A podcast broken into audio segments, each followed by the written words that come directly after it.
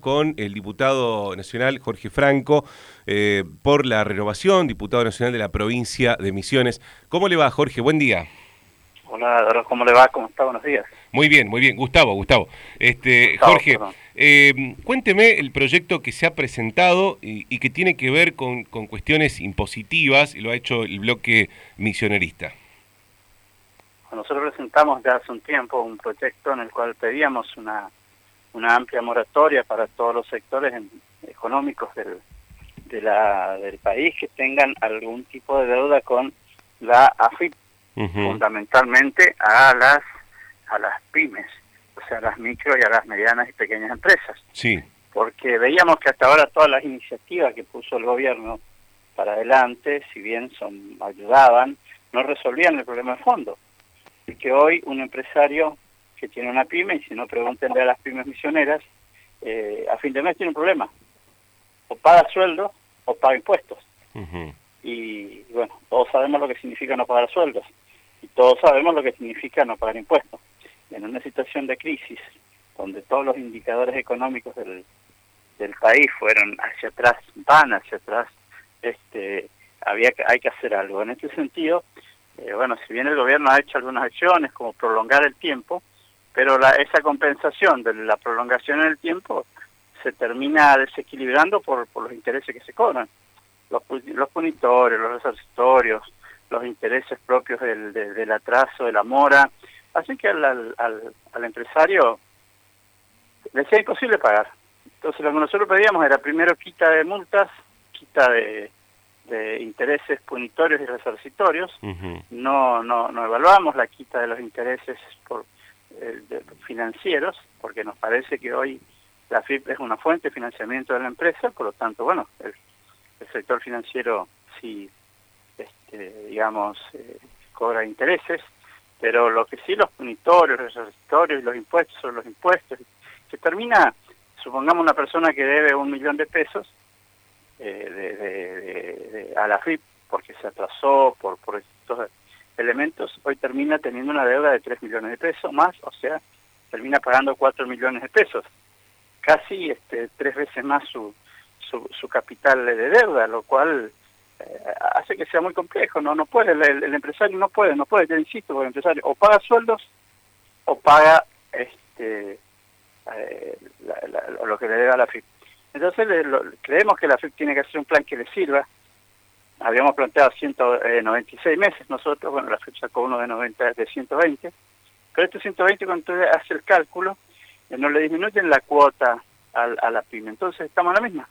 O sea, le dan más tiempo, paga más, comienza a pagar en diciembre, pero la plata al final que a fin de mes tiene que poner el empresario es la misma, así que se necesita algo que realmente le sirva. Y como el único capacitado para llevar adelante acciones que tiene que ver con crear impuestos, cobrar impuestos es el, es el Congreso, bueno, al bloque se le, se, le dio la oportunidad de presentar este proyecto y en base a eso, bueno, seguir adelante y, tratar de ver cómo ayudamos de esta manera. Es nuestro aporte a la crisis. Bueno, ahora ya se agregó el tema de los gobernadores y un montón de cosas más que en ese momento no, había y que nosotros veíamos como que, que bueno, esto sería aporte a la crisis. Hoy ya la situación es de otra manera, ha cambiado este, y, ya, ya, ya los indicadores a discutir y, los temas a discutir en la agenda política y económica del país son otros, ¿no?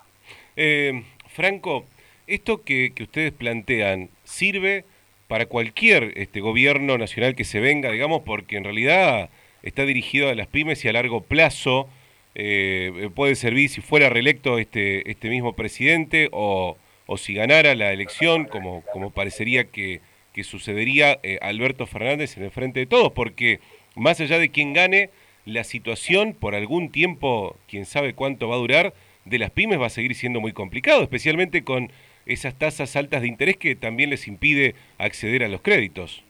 Tal cual, tal cual, pero aparte es, una ley, a ver si se entiende, es una ley, no hablamos de tiempo acá. Las leyes una vez que se hacen duran el tiempo hasta que son derogadas o cambiadas o mejoradas o modificadas. Pero este es una ley, así que eso por supuesto cae, cae lleno de que, de que implica para, para el país para adelante. Pero nosotros acá no estamos planteando que se deje de pagar. Es más, eh, planteamos que si alguien deja de pagar los aportes que corresponden, el, sistema cae. O sea, le damos a la FIP su capacidad recaudatoria. Tampoco queremos vaciar a la FIP, porque ustedes saben que la recaudación es la que permite funcionar el Estado. Claro. Pero sí le damos facilidad a la gente para que pague. Eh, si, si usted mata a un empresario hoy económicamente, y bueno, no va a cobrar ni los aportes ni va a cobrar lo, la deuda. Entonces, denle la oportunidad a ese empresario que pueda pagar la deuda. Los muertos no pagan, los muertos no pagan, este. Decía Néstor Kirchner. ¿Se acuerdan la frase de Néstor Kirchner cuando discutía con el Fondo Monetario? Decía los muertos no pagan. Bueno, si nosotros matamos hoy a un empresario desde el punto de vista económico, no le pidamos que, que paguen porque es imposible. Y en este contexto, este, previo a las elecciones del mes de octubre, este, donde el gobierno parece estar más bien enfrascado en medidas de corto plazo, eh, para tratar de restarle votos a la oposición. ¿Cree usted que, que puede llegar a conseguirse el apoyo como para que se vote un proyecto de estas características? Yo me reuní con el interbloque, con el presidente del interbloque federal para trabajar. Hemos comunicado a, las autoridades correspondientes. Le hemos pedido a Luciano Laspina, presidente de, la Cámara de, presidente perdón, de la Comisión de Presupuesto de la Cámara. estamos esperando. Estamos este, las, las herramientas institucionales lo que nos toca hacer a nosotros como este, como legisladores ya lo estamos hecho, ya lo estamos haciendo. Ahora, este, bueno, se tendría que discutir si va a haber agenda en el Congreso.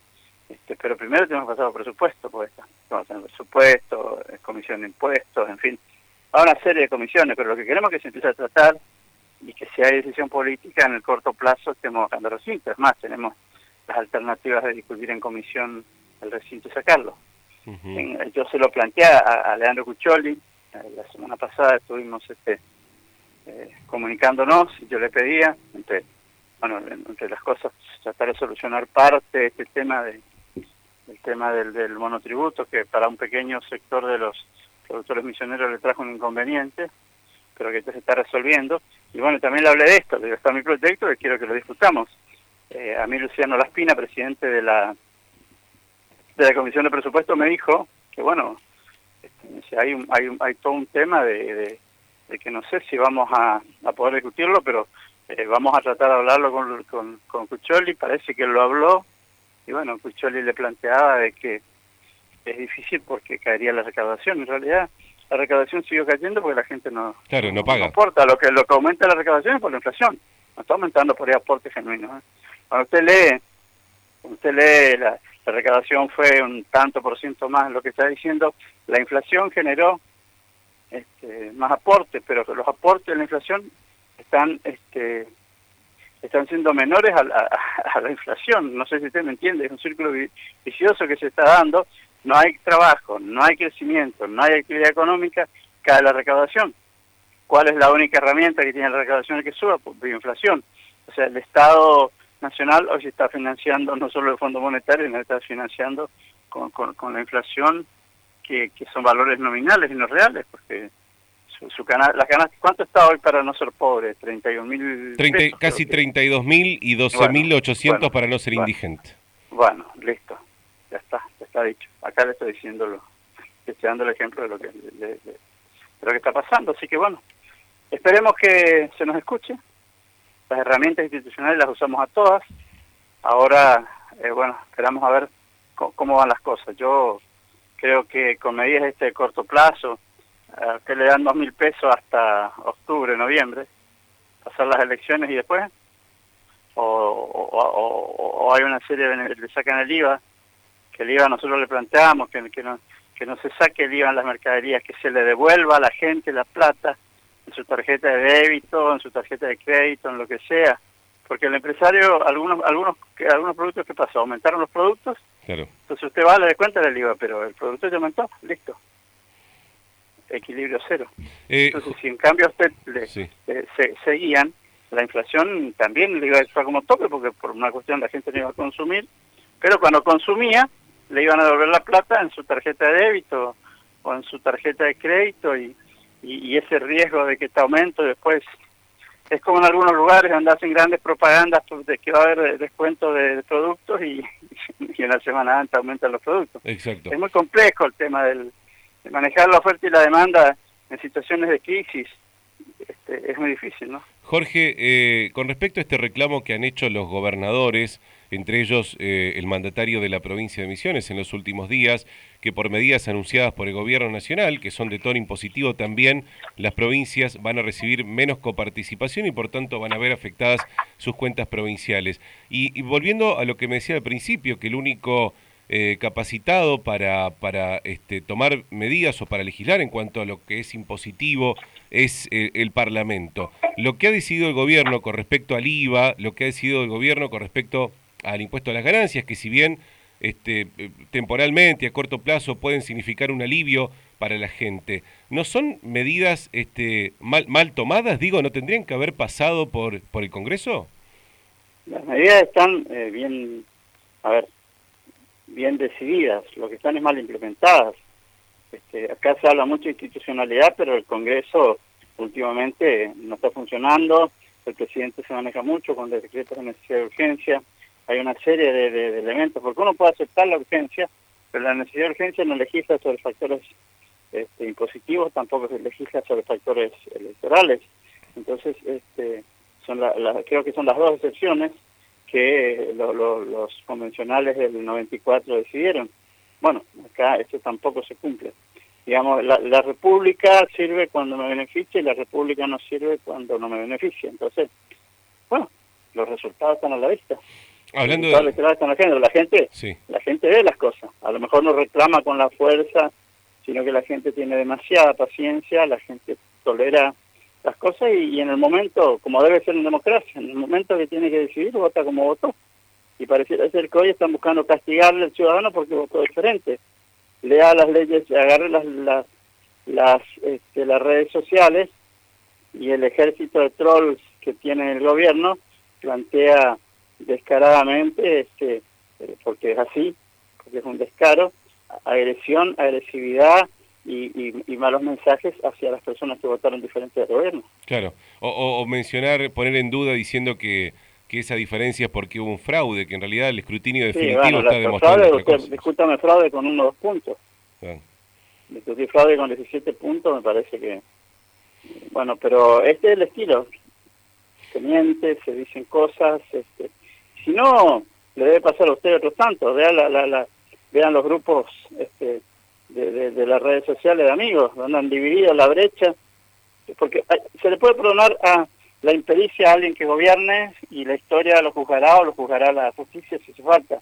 Lo que no se puede perdonar es la división que han hecho los argentinos, donde hasta las, las familias, uno, me cuentan a mí, yo hablo mucho cuando ando por ahí con las personas, que hasta los grupos familiares están este, enfrentados en, en, los WhatsApp y todo porque están usando los WhatsApp como herramienta proselitista y entonces uno recibe este, por ahí mensajes que, que, no deberían que no deberían llegar y llegan, o sea, el Big Data y todo. Y creo que lo muy bueno, lo muy bueno del Big Data, lo muy bueno, perdón, de esta elección de las PASO, yo, creo que hay que sacarla, que se lo dije la vez pasada, hace más de dos años, este, lo muy, pero lo muy bueno de las PASO es que este le ganó la política al Big Data. Me parece que, esa fue la, gran ganancia que tuvieron las pasos. La última que le hago, este Franco, ¿cuál es su impresión? El gobierno dice que eh, esto es perfectamente remontable porque en 2015 también perdió por 15 puntos en las PASO y después forzó un balotaje y ganó en el balotaje. Este, ¿Usted cree que es eh, posible lo que, lo que plantea el gobierno o cree, considera que estos resultados se van a ratificar en octubre? Acá lo único, primero que las situaciones políticas eran distintas. Era el gobierno del 2015 era un gobierno que no había demostrado... Eh, Todavía no había gobernado. No había gobernado, no, había gobernado, digamos, hoy gobernó. O sea, ahí es el primer elemento, la gente ya compara. Era la mística contra la realidad, eso era el 2015. Hoy el gobierno demostró ya que gobernando no ha podido resolver los problemas que, no ha podido, no ha podido, no ha querido o, no ha sabido, no sé, resolver los problemas de los misioneros, de los argentinos, perdón, y los misioneros también, porque ahora encima nos meten un manotazo que nos sacan plata. Así que hay que, no entiendo cómo van a ser las provincias y, a las petroleras ni que hablar, peor todavía, ¿no? Este, entonces este gobierno ya demostró que, que, le cuesta mucho eh, manejar las variables, le tiro tres o cuatro. La inflación era del 21, 22%, ¿y en cuánto estamos? Por encima del 50%. sí. La carga de la deuda no, no superaba el 25%, hoy en cuánto estamos? El 80%. O sea, de nuestro PBI debíamos el 25, ahora debemos el 80. Eh, la pobreza era del medida en los términos de este gobierno, ¿eh? de este gobierno, que no era así porque los indicadores eran del 30, pero bueno, si querían desconfiar de la FED, del, de, INDEC, desconfiamos. Bueno, pero era la andaba alrededor del 32 por 30, 32%, hoy superamos el 35 y con los indicadores este mes, bueno, ni que hablar lo que va a venir. Eh, la desocupación estamos en el 7%, hoy superamos los 10%. Así que no, no, no, no sé qué indicadores va a tener el gobierno para mostrar y la gente lo siente porque lo que no lo que lo que no no saben los el big data el big data lo que no sabe entiéndase cuando digo big data Marcos Peña lo que no sabe es que la gente lo siente en el bolsillo y con eso no hay manera de, de así que va a ser diferente es diferente la situación es diferente la la, la, la, la situación en que está la gente en el 2015 había bronca por una dieta por una dieta perdón y hoy este hay bronca porque la grieta sigue igual, porque la siguen, usted sabe que de, la gente que escribe en, las redes hay una gran parte que son personas inexistentes. Claro. Que se conocen con el nombre de todo. Es una sola persona manejando no, no, es no, es la misma situación. Y así todo, con la grieta en Gorxe, por un 1.5 fue la, la general, así que en un balotaje, por supuesto, los grupos que no tenían opción de votar a otros votaron a, la oposición, porque en ese momento el gobierno de hoy era oposición. Franco, gracias. Por favor, a las órdenes. Hasta luego. Jorge Franco es diputado nacional eh, por la provincia de Misiones, eh, representando al Frente Renovador, es uno de los que termina su mandato eh, ahora en el mes de diciembre. Y cuenta que